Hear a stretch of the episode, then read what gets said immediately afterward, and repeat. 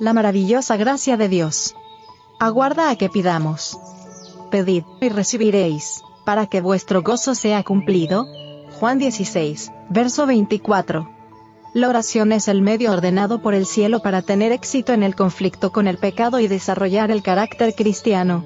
Las influencias divinas que vienen en respuesta a la oración de fe, efectuarán en el alma del suplicante todo lo que pide. Podemos pedir perdón del pecado, el Espíritu Santo, un temperamento semejante al de Cristo, sabiduría y poder para realizar su obra, o cualquier otro don que Él ha prometido, y la promesa es, se os dará.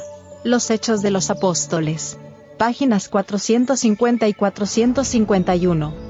Jesús es nuestro ayudador, debemos vencer en Él y mediante Él. La gracia de Cristo está esperando que la pidáis. Él os dará gracia y fortaleza a medida que la necesitéis y se la pidáis. La religión de Cristo atará y restringirá toda pasión no santificada, estimulará hacia la energía, hacia la disciplina propia y el trabajo, aún en las cuestiones hogareñas de la vida diaria, y nos conducirá a aprender economía, tacto, abnegación y a soportar aún las privaciones sin murmurar.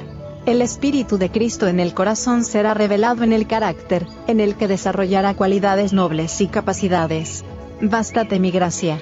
Segunda de Corintios 12, verso 9, dice Cristo. Nuestra elevada vocación. Página 31.